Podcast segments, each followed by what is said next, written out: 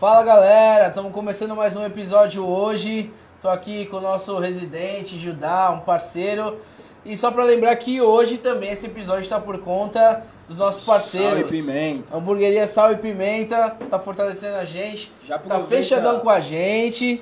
O melhor hambúrguer da região aqui. Aproveita, segue o pessoal no Insta, Sal e Pimenta no Insta, que eles estão fortalecendo esse episódio aqui. Já já tá chegando coisa boa deles aí. Mas e aí, Rafinha, que, E que fica diz? ligado que hoje vai ter cupom de desconto para você que está assistindo aí também. Pode crer, final de semana, né? Final de semana Final com de semana, é verdade. Bom, nosso podcast tem como objetivo é, também tratar sobre informação, política, e hoje a gente está com alguém muito especial aqui, nada mais, nada menos que ela, Bi Coimbra. Fala, Bi, tudo bem? Obrigada, gente. É um prazer estar aqui. Fiquei muito feliz com o convite. E muito feliz com a iniciativa de vocês, que eu acho que é importante trazer essa visibilidade para a região, que é muito carente de informação e de pessoas que realmente levem uma informação de forma coerente. Então é um prazer estar aqui. Agradeço muito a oportunidade. Obrigada pelo convite. Valeu. É, pra quem não sabe, a Bi, ela era até semana passada é, conselheira tutelar na cidade de Santos, mas a Bi, ela tem toda uma trajetória dentro da política, ou seja, desde família, o irmão, enfim. Ela é muito informada dentro disso e também ela trabalha muito com isso nas redes sociais. Pra quem acompanha, segue ela no Instagram. Pra quem não Era- segue, começa a Era seguir. ela, era ela que tinha que estar fazendo isso pra gente, né? Mas, Pra quem não segue, começa a seguir. mas se você quiser Ela seguir tem ela, famoso quiser tá por café com dentro, política, né? Café com política, a gente vai falar um pouquinho sobre isso também. E é mais ou menos isso que a gente quer bater um papo com você, Bi. Sobre tudo que você está vivendo, sobre aquilo, tua experiência na área da política também. É, desde. A gente sabe que você tá ali desde nova, então você observa muita coisa. Sim. Você tem já uma opinião política formada, acredito que desde cedo. Sim. Então, hoje você tá com quantos anos hoje? 30. 30 anos. Tá, tá, Mas se me é. perguntarem por aí, eu falo uns 25. Depende do momento. Mais ou menos. Depende de quem pergunta. Mas, Bi, fala pra gente, como é que você começou nessa vida de conselheira tutelar, hein? Cara, foi muito engraçado porque o conselho me encontrou. É, sou formada em Direito é, pelo Mackenzie. E eu engravidei durante a faculdade. E eu vivia maternidade precoce. E aí eu tive muita dificuldade com relação à maternidade precoce. E na época eu entendia que se eu tinha tanta dificuldade, eu tinha toda a infraestrutura, não só financeira, mas de apoio familiar que eu tinha e ainda assim foi difícil, imagina adolescentes que não têm nem a mesma base financeira, nem a mesma infraestrutura. Então eu criei um projeto que na época chamava Mãe Jovem e comecei a ajudar e auxiliar mães jovens, adolescentes que tinham vivido a maternidade precoce. Esse projeto, no caso, aqui na, em Santos mesmo? É, na verdade ele era online, é, ele não tinha uma base fixa, eu ficava da minha casa aqui de Santos, mas ele levava consultoria, não só jurídica, mas é, psicológica, para mães adolescentes, para que elas pudessem dividir as experiências delas de forma online. Então era um blog chamado Mãe jo era o nome era mãejovem.com.br, tanto que eu comecei a trabalhar na rede social, porque o meu nome era Bimãe Jovem. é, no Instagram. É, você não sabia. É, Também não. e, e aí, du- durante a, a época na faculdade, e aí, pra vocês terem uma noção, eu antes de engravidar, eu trabalhava com o mercado financeiro na faculdade. Caramba. Eu queria trabalhar em banco de. Contraste, É, né? eu trabalhava com o mercado. Eu sempre gostei muito de estudar. Sempre fui muito estudiosa, nerd mesmo.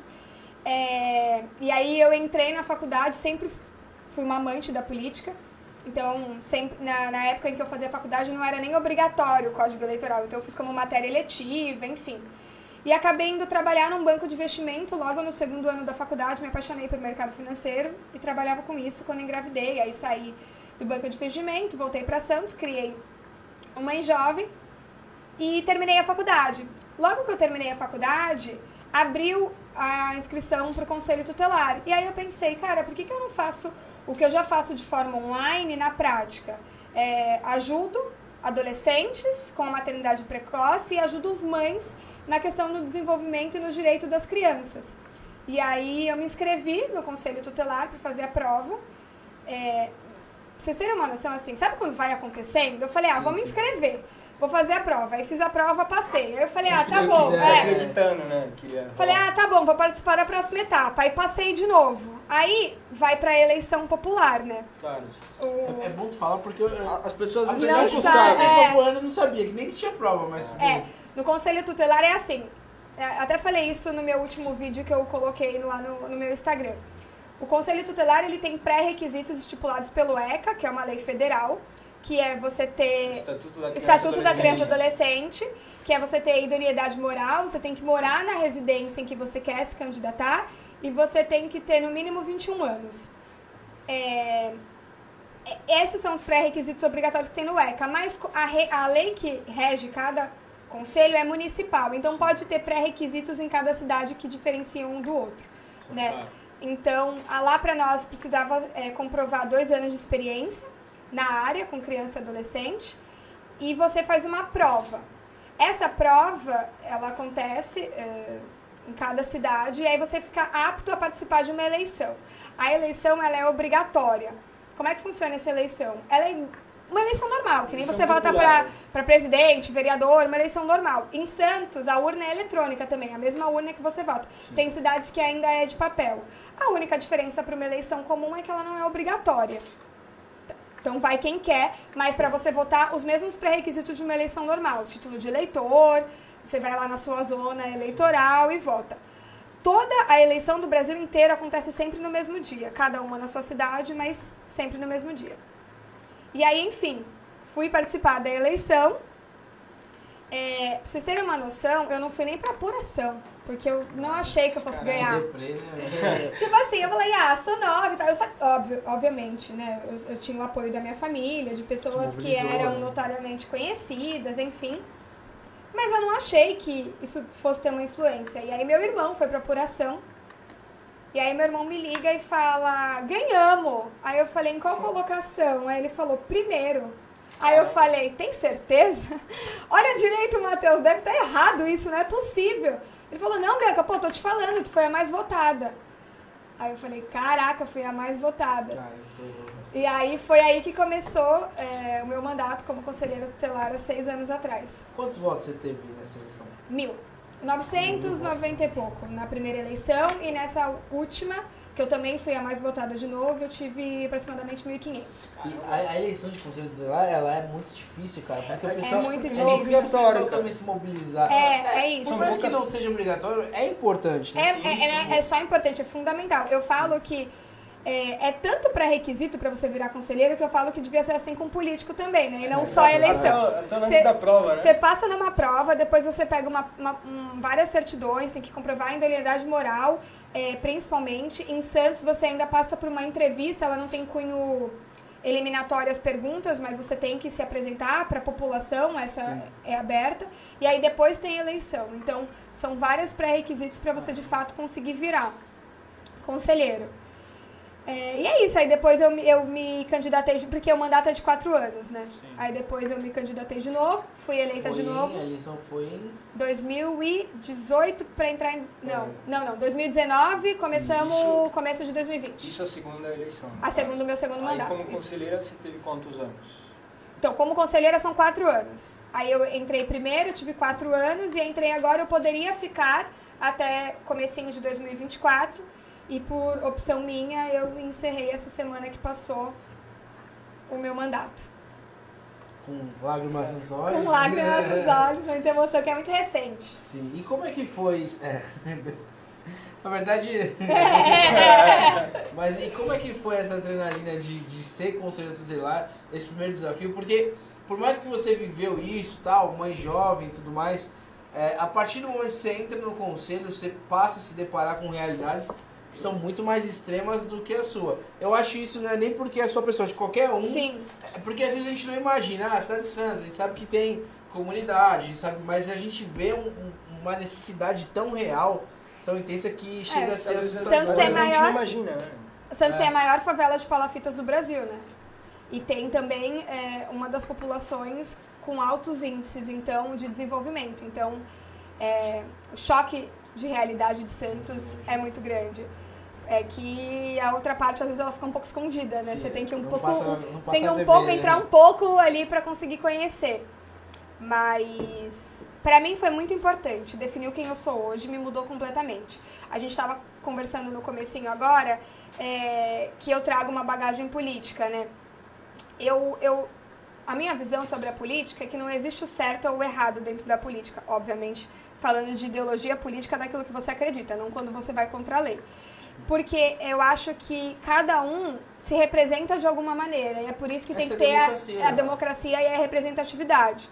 Mas, de fato, o Conselho Tutelar me fez é, conviver com uma realidade tão diferente da minha, e isso foi tão presente na minha vida durante esses seis anos, tão enraizado, que tem uma hora que você tem que tomar cuidado para você não conseguir começar a se sentir mal por ser privilegiado, sabe assim? Sim, sim. Tem um momento que eu falava assim, cara, por quê? E às vezes as- os concorrentes, os participantes de- uma eleição passam a te olhar assim, né? Tipo, Sim. ah, é, já, é- já tem trajetória política. Sim. Pra ela é fácil, é, sempre tá. tem isso. Tem. É- Isso é- não tem como fugir. não tem como, mas eu acho que as- é, a- é a primeira impressão. E eu já tô acostumada com ela. Na real é de igual pra igual. É, é igual campanha política, vai, que te dê 20 votos, beleza, naturais, o resto você tem que pedir, as pessoas têm que ir pra internet. Não- Só o nome não vence. Eu nunca, eu nunca, eu nunca fui, nunca fui hipócrita de falar de que, que eu não era privilegiada. Sempre soube do privilégio que era ter a minha família, dos meus amigos. Sim. Sempre soube o lugar que eu ocupava. Mas isso isso não mim não é vergonha né? e, e não- É. só que a única coisa é que eu não acho que seja só isso que me defina. Sim. é. Talvez isso. Eu, é, eu sempre falo, meu filho de 8 anos, se, se ele fosse competir hoje numa natação com uma criança que nasce nas palafitas, é como se ele já começasse no meio da piscina. Então eu não tenho dúvida de que eu sou privilegiada e de que eu sou muito grata por Sim, isso. sim. Mas, por outro lado, eu me capacitei muito para ocupar o espaço que eu ocupo e para falar das coisas do jeito que falo. O privilégio não te define. Você O privilégio luta, não me, não me define, definitivamente não. É, o que me define é o, o meu propósito daquilo que eu quero influenciar e contribuir para as outras pessoas. Ô, Bianca, você falou, é, fugindo um pouco desse paralelo do Conselheiro Tutelar, é, acho que é notável que, tanto acompanhando suas redes sociais, de um tempo pra cá, você começou até a se envolver um pouco mais com política, seja, seja expressando suas opiniões ou abrindo para debates. Como foi esse interesse Essa por política? Se bem que nós sabemos que vem desde criança, né? É. Você falou até por conta da família, mas como foi essa decisão de você começar a se envolver um pouco mais com isso? Foi assim, ó. Eu sempre fui politizada, porque vocês sabem, eu nasci dentro da política, família política, enfim. Então eu sempre fui politizada. Só que eu comecei a ver com o boom que deu nas últimas eleições de, de trazerem os debates políticos para a internet, que muita gente disseminava desinformação. Sim. Então, desde a última eleição, eu criei um meio de comunicação no meu Instagram que era levar informação para as pessoas. Eu não quero que as pessoas eh, votem em fulano, ciclano, beltrano, porque a Bianca entende. Tanto que nos meus vídeos eu tento ao máximo não trazer a minha opinião política. Eu pego um assunto, mostro os prós e os contras, ou um lado e o outro lado, quem está defendendo e quem está criticando, para que as pessoas que estão assistindo, elas vejam aquilo e elas mesmas criem a sua própria opinião. É trazer de forma didática pra que quem não entende possa entender. Exatamente. É, eu entendi nesses seis anos do Conselho Tutelar e trabalhando com a internet, com a quantidade de seguidores que eu tenho, que as pessoas são muito carentes de informação. E eu tenho um lema que é informação é poder, seja poderosa. Então, eu entendo que se eu sou privilegiada em ter esse, com essa quantidade de informação, é nada mais justo do que eu levar essa Compartilhar, informação né? para as pessoas que me acompanham. E aí foi pensando nisso que eu comecei na última eleição a criar alguns vídeos para falar sobre política. E aí, agora, sei lá, de uns meses pra cá, eu criei o Café com Política, que aí é um quadro mesmo que eu faço aos domingos de manhã da minha casa, que nada mais é do que eu pego os principais assuntos da semana, torno ele didáticos, para que as pessoas que sejam completamente. é, não entendam nada de política, elas consigam entender aquela notícia de maneira didática.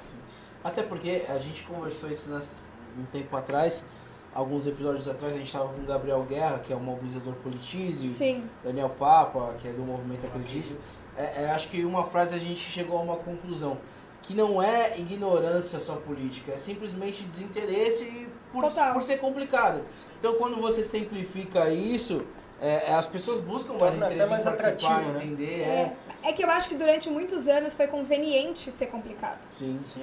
Era conveniente que as pessoas não entendessem política, assim como é conveniente que as pessoas não entendam da economia, é conveniente para quem está no poder. E com a in- internet, a gente tem a possibilidade de tornar isso didático, porque a gente tira é, os meios de comunicação dos grandes polos. Sim. E aí a gente dissemina isso de uma maneira muito mais didática para uma população que não tem tanto acesso à informação. E por mais que demore, assim se começa uma transformação. Exatamente. É, a união do poder público, a união da sociedade civil, pessoas que têm interesse, da juventude manifestando interesse por uma política diferente, por uma política nova. É, é, só me preocupa que, na grande maioria das vezes, a gente não, não dá holofote para esse tipo de ação. Sim. A gente dá mais holofote para qualquer besteira que é jogada na internet. E aí, às vezes, você tem, por exemplo, esse quadro Café com Política, onde você explica isso e a gente não escuta é, as pessoas jogarem mais holofote nisso, darem mais atenção ou reproduzirem isso de forma que seja uma crescente, né? E aí você vê outros movimentos que falam qualquer Besteira. asneira É e que acho hoje né, é, cara? é muito a narrativa que vende mais, né? acho que Sim, tem muita narrativa claro. e acaba sendo isso.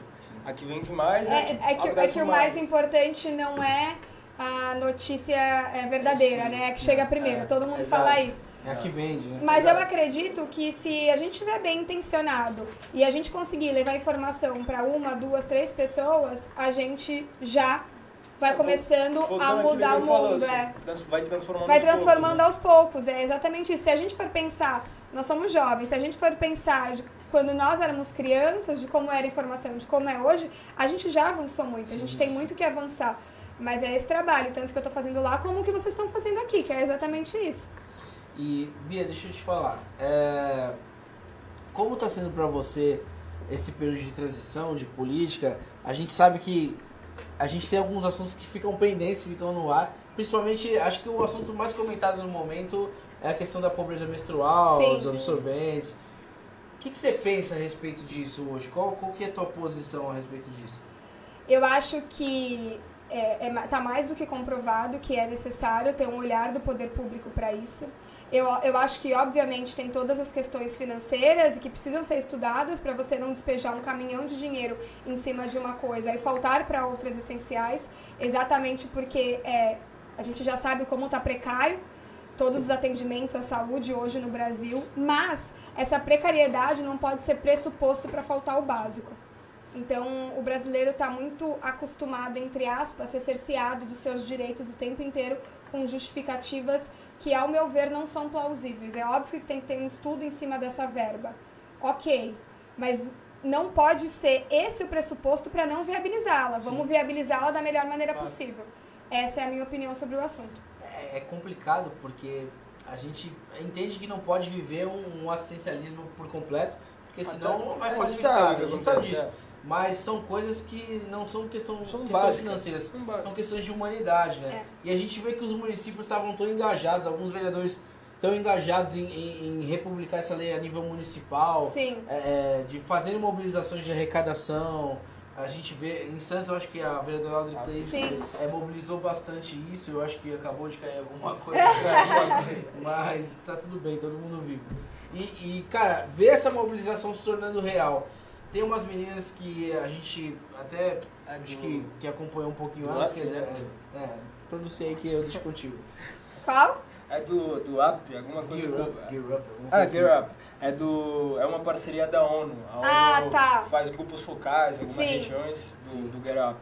E aí essas meninas aqui na região elas têm um grupo que elas andam de câmara em câmara falando um pouquinho sobre o projeto e tudo mais.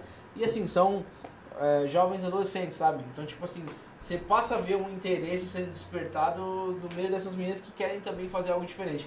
E isso implica muito naquilo que você acabou de falar. Você foi mãe nova, você começou algo através daquilo e você se tornou uma liderança em cima disso. Como que é esse desafio entre acreditar em algo, acreditar numa causa, não ter meios comuns para você se expressar e de repente você pegar a sua internet, seus canais, suas redes sociais e fazer disso um, Fazer um caminho É. de uma liderança? Mas eu acho que as grandes mudanças estão vindo a partir desse barulho que se é Sim. feito na internet. A pobreza menstrual cresceu e teve essa repercussão toda por causa da mobilização na internet. E, e aí, sem ofender vocês dois, maravilhosos, mas tem uma questão do machismo estrutural muito enraizado com relação a isso. Não, nem Porque, é, porque tem uma questão da falta de representatividade feminina nos poderes Sim. É, e de, de que o homem. porque, gente, se o homem menstruasse, absorvente já estava sendo distribuído há muito tempo nos postos de saúde. Sim, sim. É, essa é a minha concepção. Assim como se homem engravidasse, a gente teria muito mais anticoncepcional para homem do que para mulher. E uma série de outras questões que a gente vê que a mulher acaba sofrendo da rede de atendimento, de, de não conseguir um anticoncepcional, de não conseguir uma pílula adequada, de não conseguir um acompanhamento, de não conseguir um absorvente, de não conseguir um ginecologista, porque é um problema feminino e não masculino. E para quem às vezes está escutando, ah, tá bom, começou com mimimi, não é. é. A gente sabe que a falta de representatividade feminina muitas vezes acarreta em várias outras demandas é, que são necessárias e não são cumpridas. Sim. Bi, é, vou fazer uma pergunta para você que eu queria fazer. Eu vejo você entrando muito no cenário político, isso é um fato. O que, que a gente pode esperar da Bi Coimbra nos próximos anos na política regional, estadual? Olha, eu vou ser bem sincera para vocês. Conta tudo, já. É, já recebi inúmeros convites é, para me filiar, entrar na política. Eu amo a política, mas eu sei que é, uma, andorinha, uma andorinha sozinha não faz verão.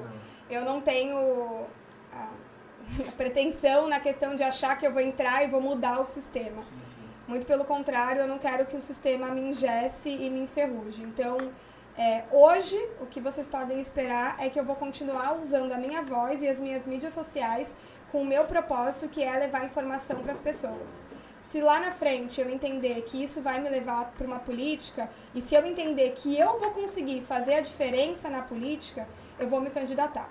Se eu entender que eu não vou conseguir fazer isso sendo engessada pelo sistema, eu vou continuar usando as minhas redes sociais sem amarras para fazer aquilo que eu acredito. Eu acho que a nível municipal dá, dá para começar, não dá para mudar a cidade é. inteira. Mas, Mas a gente é sabe é que o primeiro passo, né? alguns projetos é dá para encabeçar. Eu não sei como é, é até ruim falar isso ao vivo, mas não sei como é a tua, a tua questão de admiração com a Audrey, que eu sei que tem uma luta e é legítima a luta dela. É, é mas ela, ela, ela anunciou aqui que ia vir deputada. Uhum. E vamos supor que se de repente a Audrey, a gente torce para que todos os convidados que vieram aqui. É, é tem que ser assim. Basta, é, vai ter gente para votar, hein? É, verdade. e que ela consiga, que ela entre e conquiste.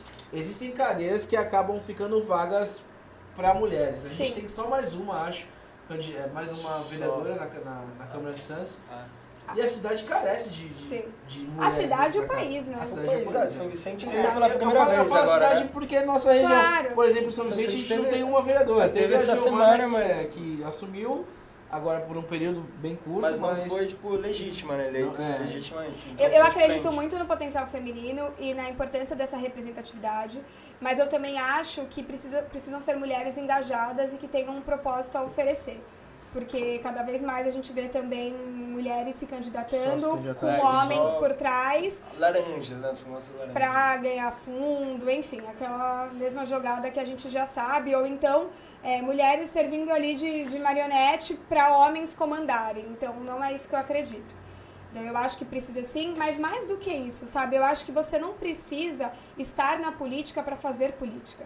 Sim. Eu acho que você, eu, eu acho que, principalmente quem está nos, nos, escutando, não necessariamente, é óbvio que é muito importante a representatividade feminina no poder, mas não necessariamente você precisa estar tá lá dentro. Eu acho que a iniciativa individual de cada um também é muito importante. E quanto mais a gente politizar essas meninas, politizar essas mulheres e dar voz a elas, a gente consegue ir transformando as políticas públicas pela sociedade como um todo Sim. e não só do poder fazer isso para que seja relevante para eles, né? É, voltando para esse assunto de comunicação, você que utiliza bastante redes sociais e tudo mais, algo que acredito que todos nós concordamos que temos visto é que os veículos de grande imprensa, cada vez mais, eles acabam perdendo, digamos, a sua relevância, né? E até nós comentávamos sobre isso, sobre a, aquela guerra de narrativas e tudo mais. Para o público que nos escuta, que nos assiste, que acompanha, como saber qual narrativa realmente é a certa ou, ou, ou, qual seguir? Porque pelo menos o que eu vejo é que hoje a gente vê um jornalismo muito opinativo, né? É. Sobre cada um coloca sua opinião, cada um coloca um ponto daquilo que acredita, né? Sim, eu acho que o fundamental é fazer o que eu faço, que é o que eu tento fa fazer também no Café com Política, é você ver as duas narrativas pegar sempre uma narrativa que ataca, uma narrativa que defende, você lê as duas, se informar pelas duas e aí você consegue chegar e entender que. Porque nem sempre é, tem só defeitos, assim como nem sempre tem qualidades. Então, aquela história de, ah, só tem o vilão e só tem o bonzinho, não, não é assim que funciona. E esse é o papel do centro, né? Pois é. Tem o diálogo, ouvir os dois lados. que infelizmente a gente ainda. Ele é uma- é- era pra ser o papel do é, centro, né? Hoje, falar, hoje, são poucos. Hoje É o virou quem, centro hoje virou quem paga, quem paga leva, Quem né? barganha, É, é virou, o centro virou a barganha dos extremos. Aí é o centrão, né? É, centro, sim, centro. sim. Aqueles legítimos. É. Você, eu, eu, fazendo uma análise prévia pelo que você tá falando, eu acho que você. Sim, é, eu me é uma considero pessoa- é, centro. é. Me considero E centro. como que é isso, cara? Porque você se considera centro e na maioria das vezes você vai descer pro diálogo, pra entender os dois lados, como você falou. No outro extremo a gente tem teu irmão que é muito direito, eu sei que a gente não, não tá aqui pra falar Não, dele, imagina. mas é uma curiosidade minha. Meu irmão Eu- eu- gêmeo. se fosse eu e meu irmão, nossa, a gente tava capando o pau até agora, cara. Meu Mas irmão gêmeo, um grande amor da minha vida, é, as pessoas ficam chocadas. Falam, meu, que às vezes eu posto uma coisa, ele eu comenta. vocês Ele, ele Instagram. comenta no, no meu Instagram e aí eu falo, tá bom, Má, vamos, te amo e tal. É, eu brinco muito com ele. O Matheus, pra mim, ele é fundamental porque ele me dá uma outra visão. Eu tenho a visão, às vezes, de quem tá de fora. E eu tenho uma visão, apesar de me considerar centro, às vezes eu tento, eu, eu tenho, vou um pouquinho pra esquerda, por estar ali dentro do Conselho Tutelar, entender as mais social, necessidades, né? en- enfim. Isso. E só que eu sou muito lógica. Então, o Matheus, ele sempre tra- me traz um pouco pra entender assim, porque assim, a gente tem um diálogo muito bom. Apesar de para algumas coisas a gente ter ideologias políticas diferentes, nós somos criados pelo mesmo pai e pela mesma Sim, mãe. sim. E dentro de casa, uma coisa que sempre foi muito valorizada é o diálogo. Então eu consigo sentar, eu e o Matheus, a gente pode discorrer sobre qualquer assunto sem discutir. Ele com a opinião dele e eu com a Eu minha. no, no Instagram. Exatamente. Meu, eu cascava o bico, eu falei, caraca, E muito ele, e ele me traz, ele me traz para uma realidade, porque às vezes a gente é muito utópico. A gente pensa no cenário Sim, ideal, sim, no sim. que deveria ser. E muitas vezes ele fala assim, legal, isso- mas isso aqui E não. como viabilizar Isso aqui não vai funcionar. Você quer viabilizar isso? Então você tem que vir pra cá. Assim, assim, assim. Então eu aprendo muito. O Matheus é uma pessoa muito inteligente. É, Eu, eu brinco com todo mundo, e quem conhece ele vai concordar comigo, que existe o Tenente Coimbra e tem o Matheus Coimbra. Eu falo com o Matheus Coimbra, que é o meu irmão. É, Mas, obviamente, que o tenente nas redes sociais vai defender as posições políticas dele e aquilo que ele Claro. acredita. Mas, é- mas é eu eu tava brincando com vocês no começo.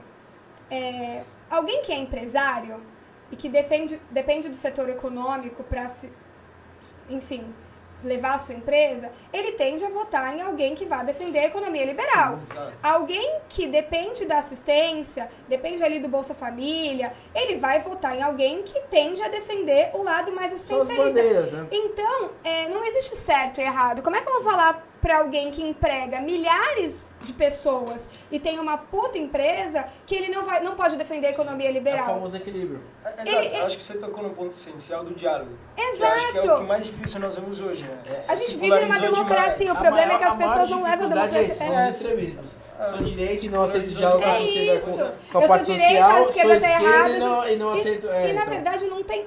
Nessas questões não tem certo, tem errado. Tem aquilo que você acredita que é o melhor para sua vida e a democracia te permite votar naquilo que você acha melhor. É, E eu sou uma grande fã da democracia. Então é exatamente. Eu acho que o que está faltando na real é as pessoas pararem com discussões rasas e a gente começar a valorizar a democracia e o diálogo.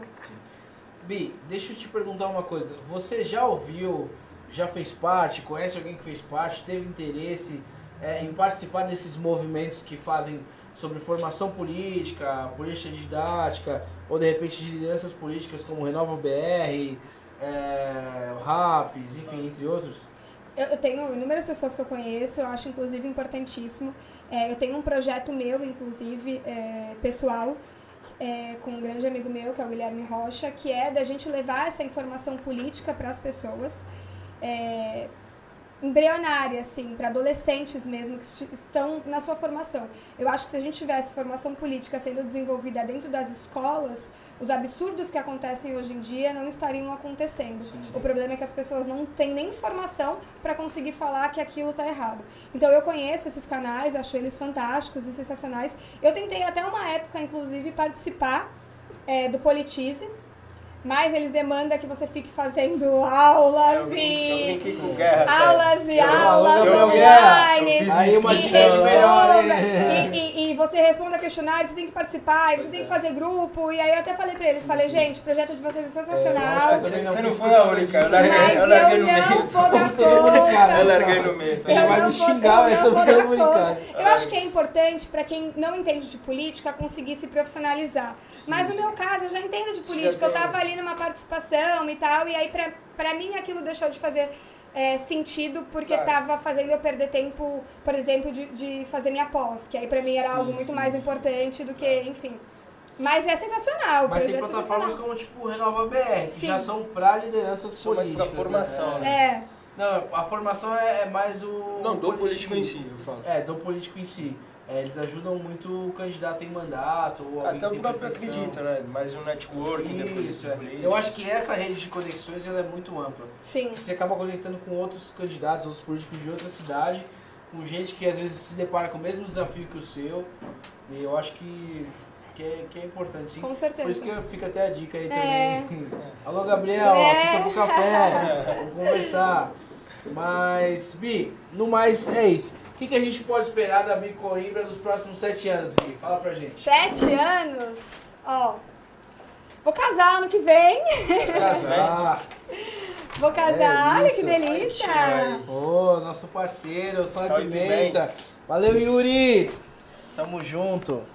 É, Daqui a pouco eu abro. É. É, Abriu comida e Fica à vontade, né? Bi. Se quiser pegar, eu vou até abrir pra Obrigada. você. Pode Vou só abrir. fazer a fotinha com o nosso parceiro aqui, senão.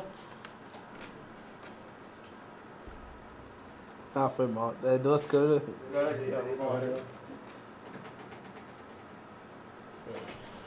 Bianca para os próximos sete anos, que as pessoas podem esperar de mim. Vou casar ano que vem, que eu acho que isso vou, vou fomentar muito na minha rede social, porque eu tô nessa fase de noiva, que é uma grande realização pessoal da minha vida.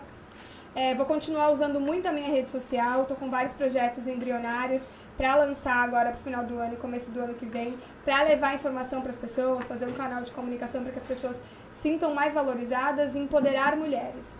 Hoje o meu propósito é empoderar mulheres através da informação, porque eu acredito que quando você transforma uma mulher, você transforma uma mãe. E quando você transforma uma mãe, você transforma até as próximas quatro gerações e muda a vida, da, muda a vida de gente que ainda nem nasceu. Eu tenho essa frase muito fixa na minha cabeça.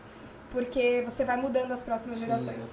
Então, o meu propósito é empoderar mulheres, seja através das minhas redes sociais, dos meus projetos voluntários, ou quem sabe um dia de uma vida política, mas que é algo que hoje não é minha pretensão. Minha pretensão hoje mesmo é levar informação para as pessoas. E agora eu quero fazer um pouquinho o contrário.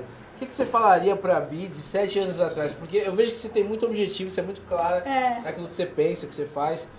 Mas o que, que você falaria pra Bi de sete anos atrás? Você mudaria alguma coisa nessa trajetória? Não, eu falaria, não desiste que você está no caminho certo. É isso. É isso. Muito obrigada, gente. Mas, Obrigada a gente que muito. agradece. Eu quero provar esse lanche aqui, viu? É, vamos abrir aqui, vamos abrir aqui um pouquinho. Bi, é só mais uma coisa. Você falou que tá saindo do, do, do conselho e que não vai.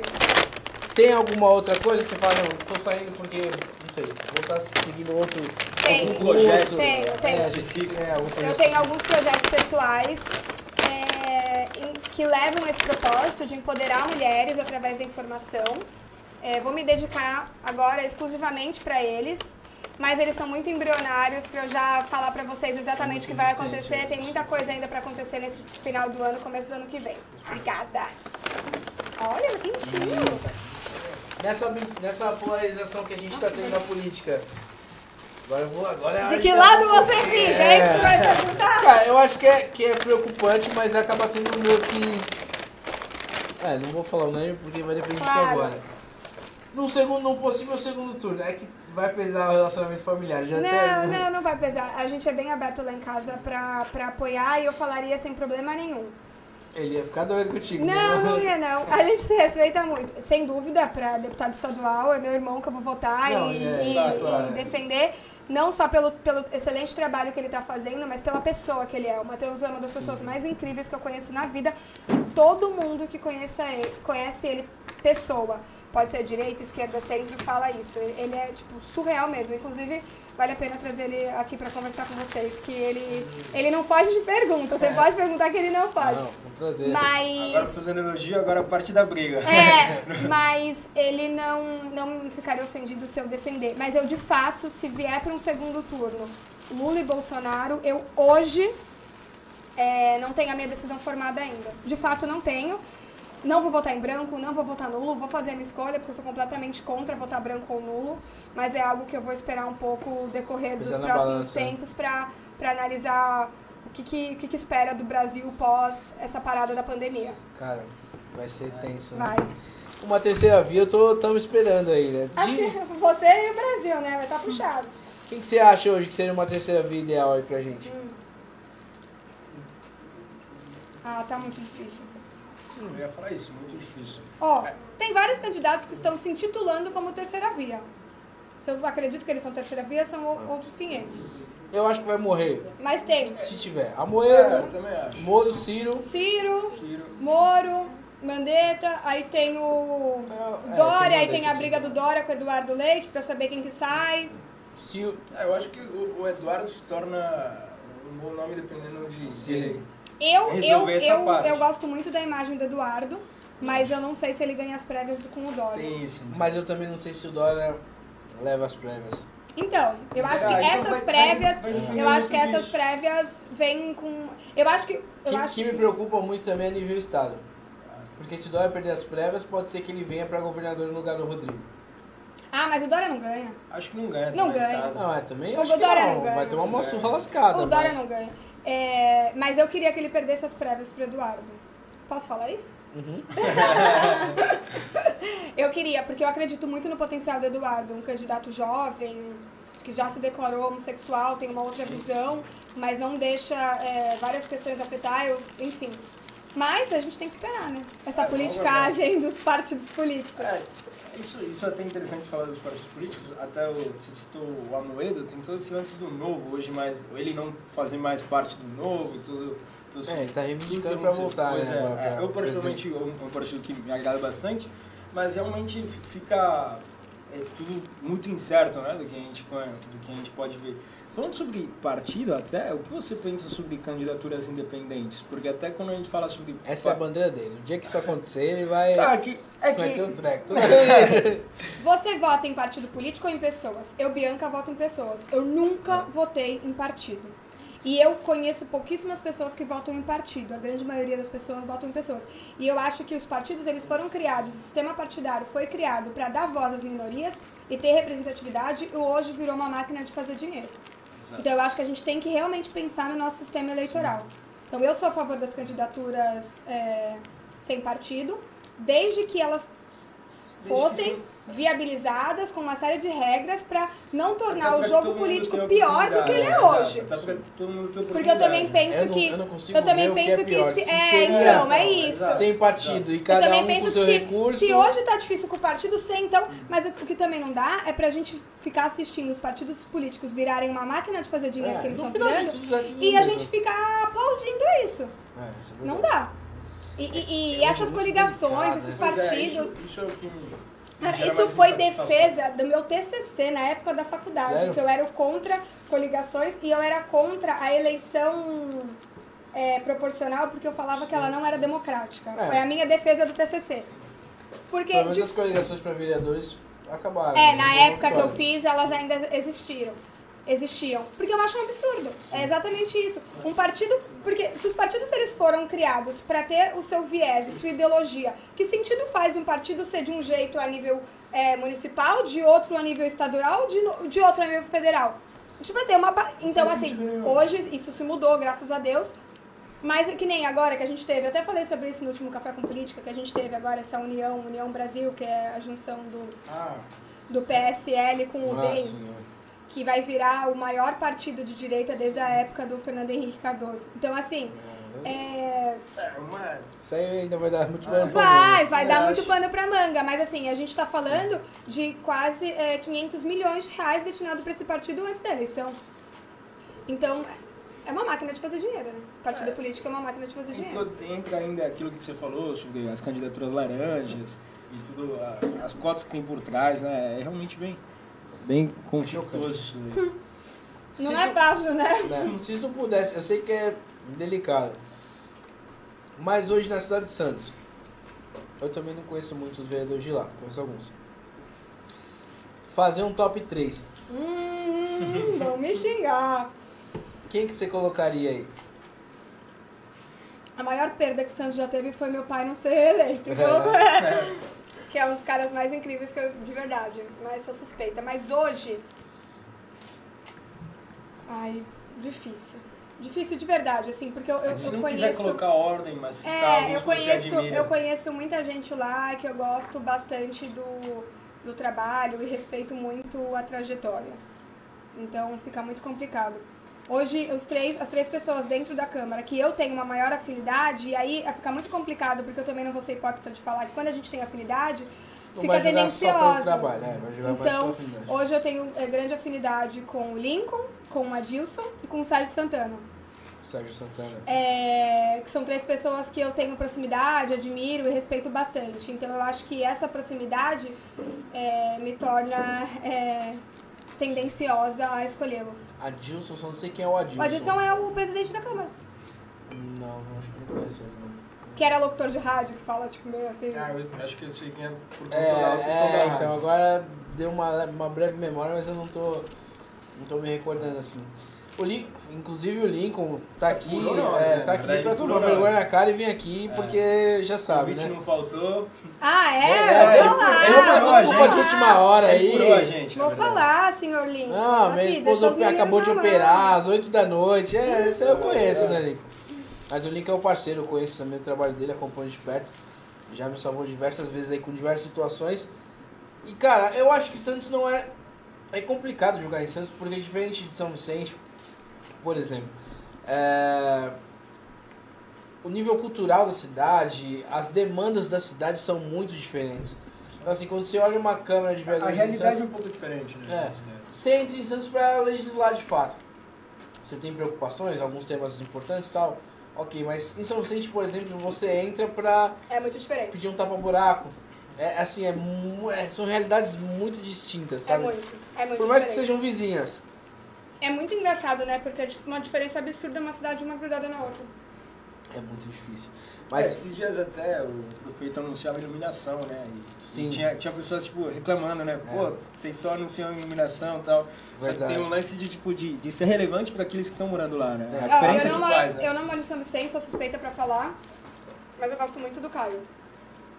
sim. Eu gosto muito do Caio. É.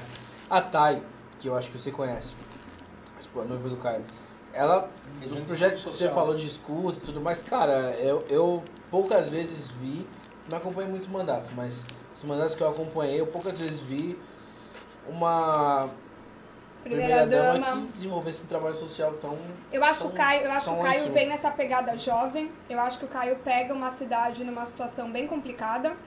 É, e acho que se eu fosse de São Vicente, eu ia dar oportunidade para ele desenvolver o trabalho em que eu acredito que ele tem a competência né? para desenvolver. É que eu acho que ele também vai ter que tapar muito buraco para conseguir fazer as coisas que ele precisa ser feita por uma série de questões que a gente sabe que São Vicente é muito carente.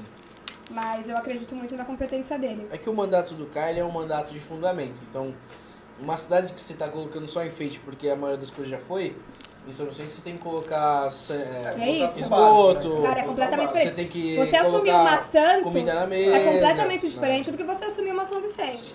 Então são coisas que nem sempre são visíveis. Trabalho numa Exatamente. comunidade, por exemplo, Cara, início do maior ano exemplo- o Caio exemplo disso largou é- asfalto até dizer chega É. na área continental. Exato, cara. está Iluminação na Avenida Quarentenário anos sem ter. Exato, exato. Então, assim, muita gente ainda reclama, ah, só tá na área continental, mas é, eu vi com os meus olhos gente soltando fogos porque chegou asfalto na rua de terra que, tava, que constava como asfaltada há anos, nunca foi asfaltada, criança Então, aí- aí- de patins, é- mas aí é- você é pensa, surreal, a mano. gente, em 2021, Ainda tá vivendo. celebrando uma cidade como São Vicente, a chegada de um asfalto. Então é, é, é mu- é muita precariedade. E é exatamente, é completamente diferente de Santos. Santos a gente, enquanto a gente, Santos a gente fala de obras milionárias, A como a ponta da ponte praia, é enfim. então. A última ponte é asfaltada. Eu tava lá agora esse final de semana. Lá no Baiano. É. Não, fazer um projeto social, eu adoro. Mas lá é, tipo, asfaltadinho, batidinho.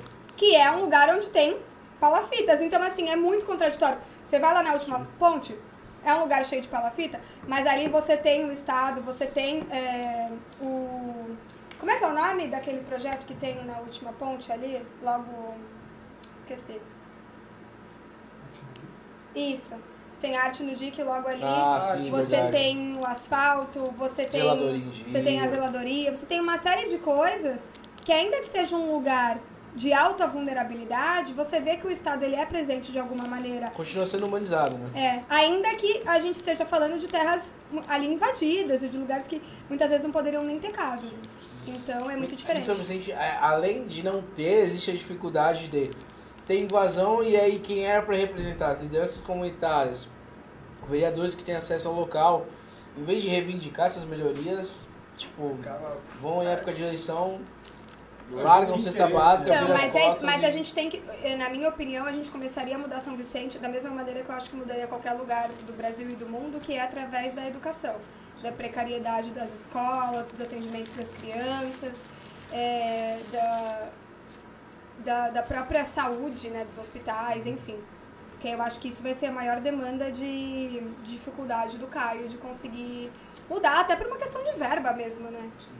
E de demandar investimento. Sim, é, saindo até fugindo um pouco desse assunto, mas entrando um pouco sobre é, a Bianca conselheira tutelar, como foi nessa época de pandemia, que nós tínhamos as, as crianças longe das escolas, é, com muita frequência dos pais, talvez, as crianças que tinham acesso, como foi esse, esse clima para quem trabalhava diretamente com isso? Foi é, muito difícil, porque a gente entende que a escola não é só uma questão de educação, de desenvolvimento cognitivo. A escola ela está muito mais ligada como uma proteção. As crianças na escola elas comem, elas ficam protegidas, elas são vigiadas. A nossa maior porta de entrada do conselho tutelar são as escolas. A maior demanda de que alguma coisa não está errada vem das escolas que presenciam que a criança tem algum comportamento diferente, bem marcada, machucada, enfim. Quando a gente tirou as escolas, é, apesar de uma alta demanda do conselho, uma demanda caiu muito. Por quê? Porque não foi porque não tinha mais violação de direito, foi porque essas denúncias não estavam chegando pra gente. Então a gente começou a ficar extremamente preocupada. Fora que, pra gente, é muito é, preocupante a gente saber que essas crianças não estão comendo, não estão protegidas e uma série de outras questões que a escola faz. É, além da evasão escolar, né? Que foi muito alta, porque a gente demandou que as mães precisassem ensinar as crianças dentro de casa. E aí, quando eu tô falando de mães que não sabem nem elas mesmas, que dirá ter capacidade cognitiva para ensinar seus filhos. E muitas mães que nunca nem pararam de trabalhar. Que precisavam deixar os filhos com vizinhos, amigos ou mesmo sozinhos em casa, porque a escola não estava funcionando e elas precisavam trabalhar. Então, o assunto para nós é muito mais complexo do que proteger as crianças e os professores da pandemia. A gente poderia até estar protegendo os professores, as crianças, a grande maioria, a gente não estava protegendo. Então, é uma, lu- sempre foi uma luta muito grande para que a gente entendia que as aulas precisavam voltar, voltar por uma questão protetiva mesmo. E aí, agora, graças a Deus, a gente está regularizando, mas assim, aos poucos, né? Um dia vai, outro não vai, Revisamento, é, né? revisamento, horário reduzido, enfim. E, e outra coisa que me pega muito, assim, como é, eu venho do, do setor privado, né? Eu estudei escola particular, meu filho estuda escola particular. É, eu acho inadmissível essa diferença existente entre é, particular e público. Sim. Isso é algo que me revolta gritante bastante. ainda, né? Então, enquanto eu tenho meu filho estudando já há muito tempo, é, as aulas do meu filho quase nunca nem pararam, porque era opcional eu levar ele para a escola ou não. Eu vejo as crianças que eu atendo até hoje é, precisar fazer revezamento. Sim. Aí você vem de uma semana, por exemplo, que segunda e terça foi feriado, quinta, é, sexta-feira é dia dos professores também não tem aula, e aí Caramba. emenda a semana inteira, sendo que dois anos a gente já não teve aula, entendeu? Então, assim, e aí, como é que eu vou falar que eu tô dando a mesma qualidade de ensino para uma criança dessa do que para o meu filho, por exemplo, que estuda numa escola particular e, e teve aula todos esses tempos e, e a quantidade fora outras quantidades de coisas que tem. Então, Você sabe como surgem os bons políticos na grande maioria das vezes? como? Com inconformidade. Hum. Eu acho, eu acredito que eu vejo em 2024 o Bicoimbra ainda É, um pouco mais envolvido na política, mas isso aí eu vou deixar aqui sem spoiler pra mais pra Vamos frente ela ver. falar vamos- pra eu, gente, eu tenho um mas time de fãs que apoiaria, viu? é, eu vejo, eu, eu, eu acho que esse cenário ele vai se formando conforme você vai especulando um pouco das dificuldades da cidade, enfim, e da área que você atua. Mas Bi, tá aqui, muito obrigado por você ter vindo, ter topado essa, essa doideira de estar com a gente aqui. obrigado. São dois moleques falando sobre política, mas a Adorei. gente gosta e a gente fala sobre outros assuntos também. Então, aqui é sua casa, sempre que precisar, ter um espaço, ter voz aqui também na sua casa, pode vir, pode chamar. Espero sim poder trazer seu irmão aqui qualquer dia, a gente vai estar fazendo esse convite. Num tempo mais, mais largo aí, eu até passaria um trote pra ele, você ligando, mas a gente vai, vai, vamos seguir aí pro final. E é isso, Bi. Eu que brigadão, agradeço. Boa Obrigado. sorte na sua trajetória. E as portas estão abertas aqui, sempre que precisar, só mandar uma mensagem aí. Eu que agradeço demais. Amei o lanche que eu tô, que eu tô comendo, não quero ficar falando de boca cheia, mas agora que eu cortar a câmera eu vou comer. É, gostei muito, eu acho a iniciativa de vocês, como eu falei no começo do programa, sensacional. É, virei fã do trabalho de vocês e assim como a- vocês me abriram as portas para voltar, as portas das minhas redes sociais estão abertas para sempre que vocês quiserem levar mais informação para as pessoas, porque é exatamente o tipo de conteúdo que eu acredito. Independente do viés político que vocês têm, que nem foi isso discutido aqui, levar informação para as pessoas. Não é bolsonarista. É isso, é Chorando, isso. chorando. Falei que era mais fã do novo. É. É isso, é isso pra mim, é isso que importa. Bi, valeu, Obrigada, brigadão, tamo tá junto. Obrigada. Qualquer coisa é só gritar. E é isso, galera. Acompanha aí, compartilha, manda pros seus Curte, ativa o amigos. sininho, faz tudo isso daí. Vamos pra cima que tem Obrigada. muita novidade vindo por aí. Valeu. Obrigada.